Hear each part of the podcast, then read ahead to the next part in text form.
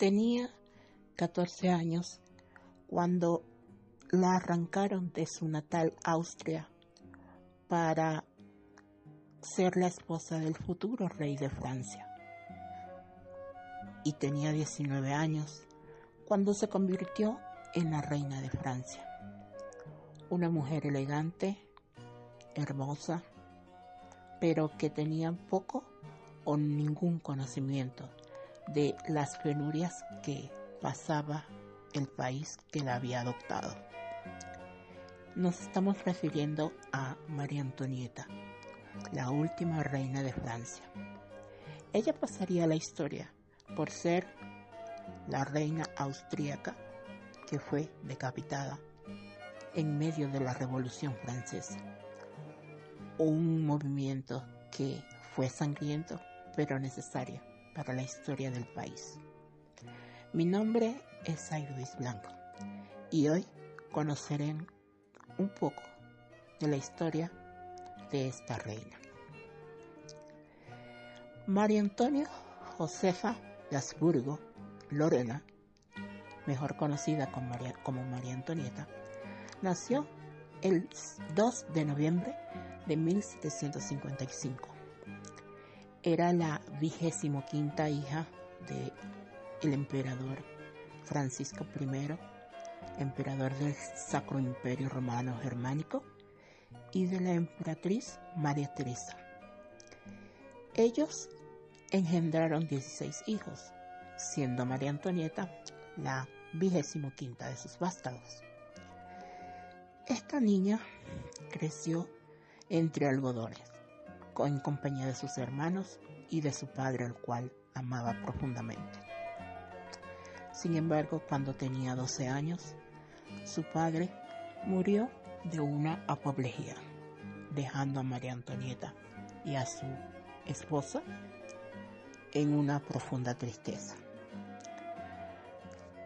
La emperatriz María Teresa utilizaba a sus hijos como piezas de intercambio entre naciones, para así forjar alianzas políticas poderosas.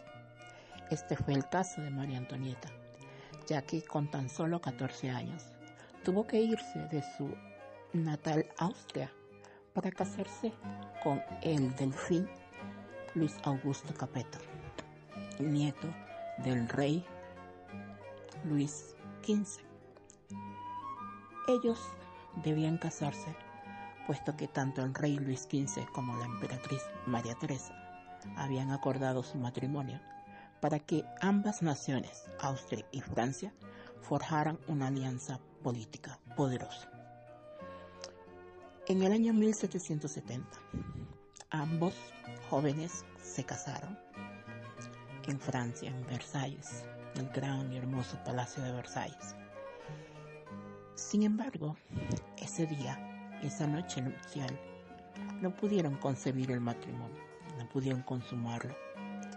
Y pasarían siete años antes de que esta pareja pudiese consumar su unión matrimonial.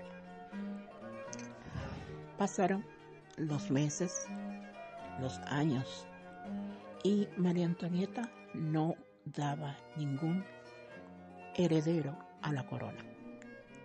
Como todos bien saben, en la época feudal, la labor principal de una, de, una reina era darle hijos a la corona, varones al trono. Y María Antonieta ni siquiera había podido consumar su matrimonio en tres años de casada que llevaba, cosa que preocupó profundamente al rey Luis XV, ya que él deseaba que María Antonieta le diese un heredero a su nieto, el príncipe o el delfín de Francia, Luis Augusto. Cuando tenían cuatro años de matrimonio, cuando ella tenía cuatro años casada con Luis Augusto, el rey Luis XV cayó víctima de la viruela enfermedad que le quitaría la vida, nombrando así a el delfín Luis Augusto en el rey Luis XVI y a María Antonieta, con tan solo 19 años, en la reina de Francia. Estos jóvenes sabían su incompetencia a la hora de gobernar, ya que cuando la vela del cuarto del rey Luis XV se apagó, mostrando que él ya había fallecido, él mismo abrazó a su esposa, el nuevo rey, y mencionó, pidiéndole a Dios que los ayudara, porque ellos eran muy jóvenes para gobernar. Cuando ellos son coronados en una gran y fastuosa ceremonia, todas las expectativas del pueblo estaban en estos nuevos monarcas, ya que ellos pensaban de que la juventud los haría reconocer las grandes necesidades que el pueblo francés estaba pasando. Un joven abogado que estaba siendo influenciado por la época de la Ilustración era que ya estaba impregnando en todos los confines de Francia y que estaba echando por tierra la era feudal, dio un discurso de bienvenida al rey. Este joven llamado Maximilien Robespierre creía que los nuevos monarcas iban a hacer algo importante al país, en el país. Sin embargo, con gran decepción, se dieron cuenta de que los reyes no les preocupaba en lo más mínimo las necesidades que pasaba el pueblo francés.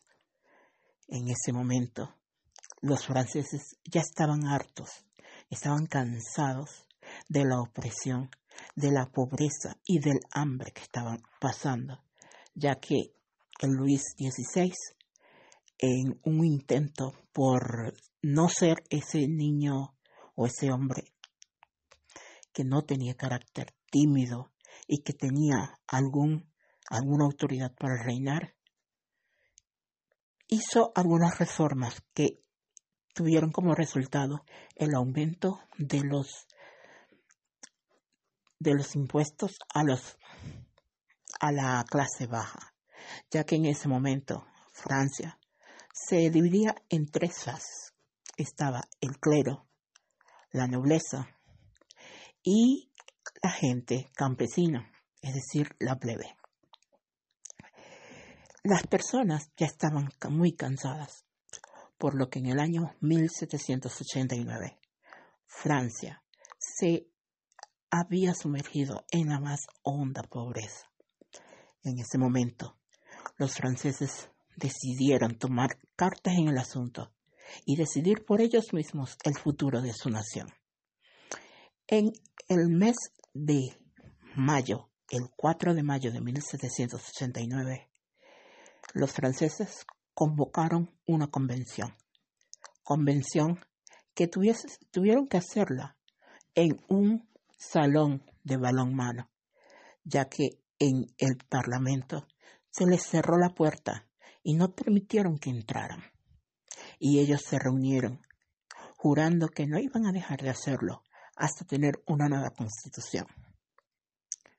En el mes de julio, las hordas del pueblo estaban tan enardecidas que deseaban con todos el ímpetu que hubieran cambios en la nación por lo que decidieron ellos mismos hacer algo para que Francia tuviera la libertad.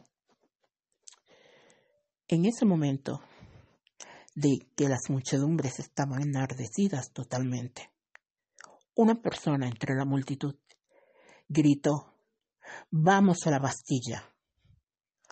Toda la muchedumbre siguió y fue a la Bastilla, trayendo como resultado que atacaran a la Bastilla con armas que aunque no eran armas profesionales, el ímpetu de las personas las hizo poderosas.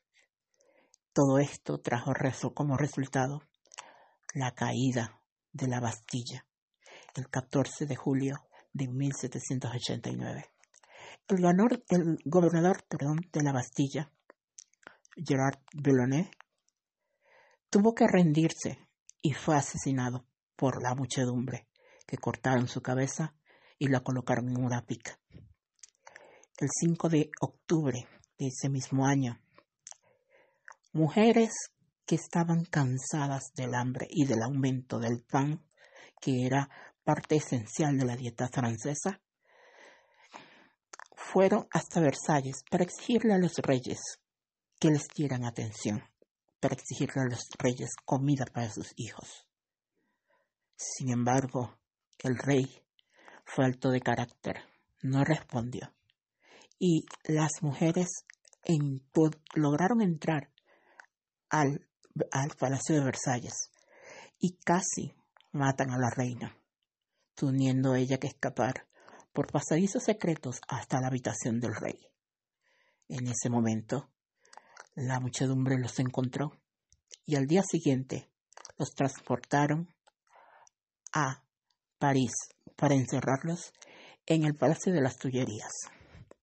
En ese palacio ellos estuvieron un año, un año en el que fueron prisioneros del, del pueblo. Al rey Luis le obligaron a aceptar una monarquía constitucional, en la que él cedía parte de su poder al pueblo, teniendo poca autoridad en el gobierno. En el año 1900, 1791, ellos planearon su escape, un escape que fue muy mal planeado y muy mal ejecutado. Ellos, junto con el conde Hans Axel von Fersen, quien era un íntimo amigo de la reina, planearon su escape y para llegar a la frontera de Berlines, que estaba cerca de Austria. Su plan era que mediante el exilio el rey podría reunir tropas y tomar el control de nuevo de Francia. Sin embargo, cuando llegaron a la frontera, ellos fueron descubiertos por algunos soldados revolucionarios. Unos dejaron ir a la pareja, pero otros no tuvieron compasión de los reyes y los descubrieron, los detuvieron y los volvieron a llevar a las tullerías reforzando la vigilancia que habría en ese lugar. En ese momento María Antonieta estaba muy asustada porque no se había dado cuenta del repudio que las personas sentían hacia ella.